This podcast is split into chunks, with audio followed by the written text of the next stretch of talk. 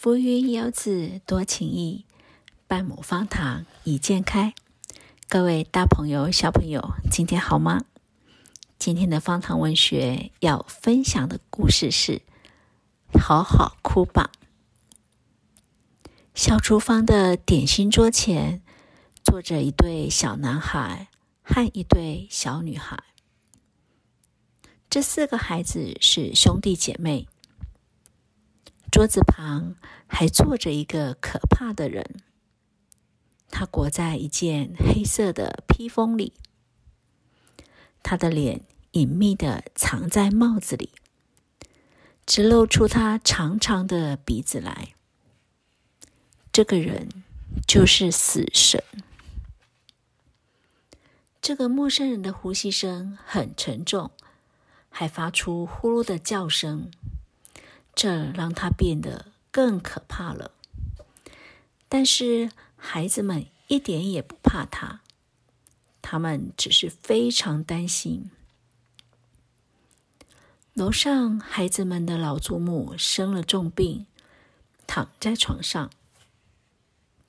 死神来这里就是为了接走老祖母。孩子们知道死神的目的。所以，他们试着要争取多一点时间，不要让死神这么快带走老祖母。孩子们知道，死神唯一的朋友就是黑夜。黎明前，他一定得到他的王国。所以，孩子们一定要拖过黑夜。或许我们可以骗他。让他忘记时间，我们的祖母就不会离开了。所以，孩子们为死神煮咖啡，而且每当死神喝完的时候，哥哥就准备好咖啡壶，站在一旁，亲切的问：“亲爱的先生，你还要再来一杯吗？”死神点点头，因为他好喜欢咖啡。尤其是像夜晚那样黑黑浓浓的咖啡，时间就这样溜走了。死神终于喝光所有的咖啡，他用他那骷髅似的手推开杯子，打算站起来。妹妹赶紧阻止他。妹妹之前只敢一直盯着死神看。现在，他紧紧拉住死神的衣袖，很真心诚意的问他：“亲爱的死神啊，为什么我们的祖母一定得死呢？她可是我们最最最喜欢的老祖母啊，也是我们亲爱的。”有人说，死神的心是死的，他的心黑的就像煤炭一样。不过，这不一定是真的。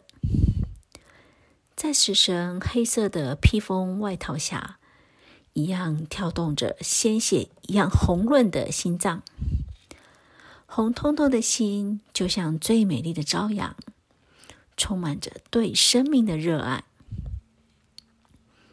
死神呆呆的望着他们好一会儿，这整个气氛让他非常悲伤。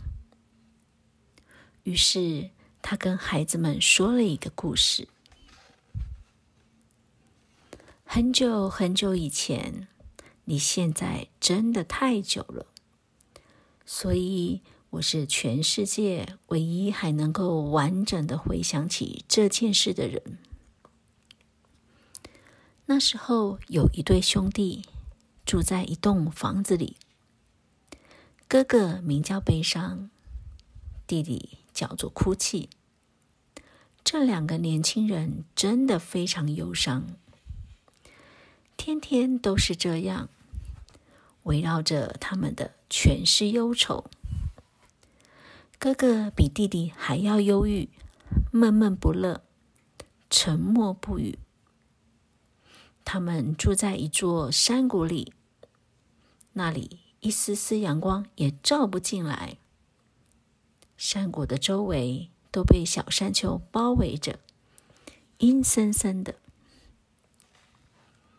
不过，在这些小山丘里，有座山丘上头住着一对姐妹。姐姐叫做快乐，妹妹叫做欢笑。应该这么说，这两个姐妹所过的生活，正好和那对忧伤的兄弟恰恰相反。老天赐给他们的是天天都有阳光照耀。以及幸运的时光。总而言之，一切都是很美好的。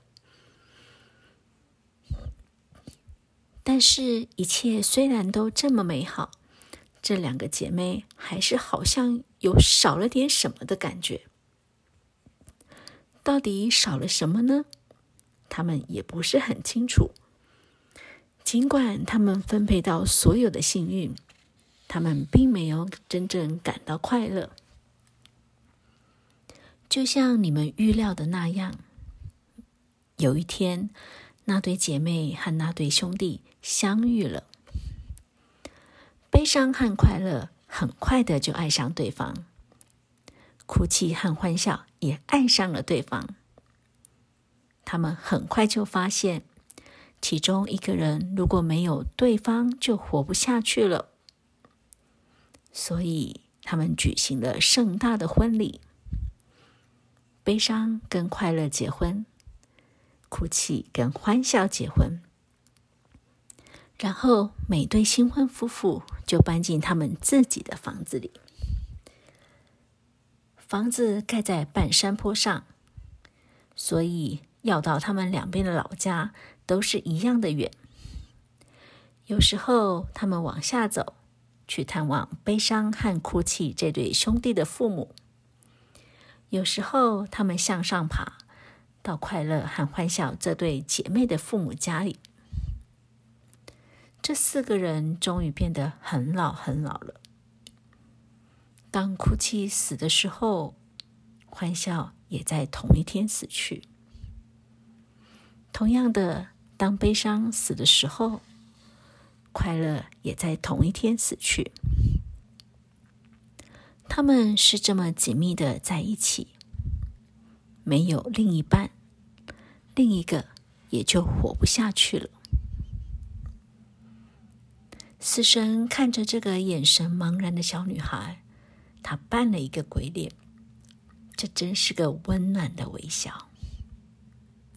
死神说：“就像生和死一样。”如果没有死亡，又怎么能凸显出生命的价值？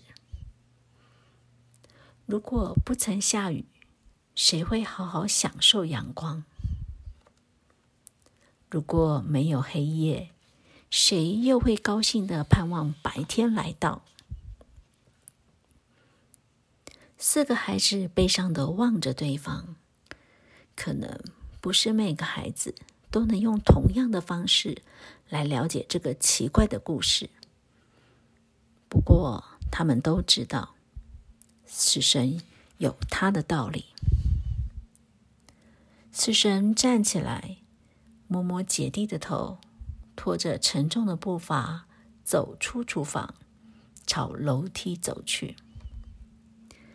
弟弟朝窗外望去，他看见天好像要亮了。黎明就要来了，弟弟想，我还是可以阻止死神，但是哥哥拦住了他。不，我们不能妨碍生命的进行。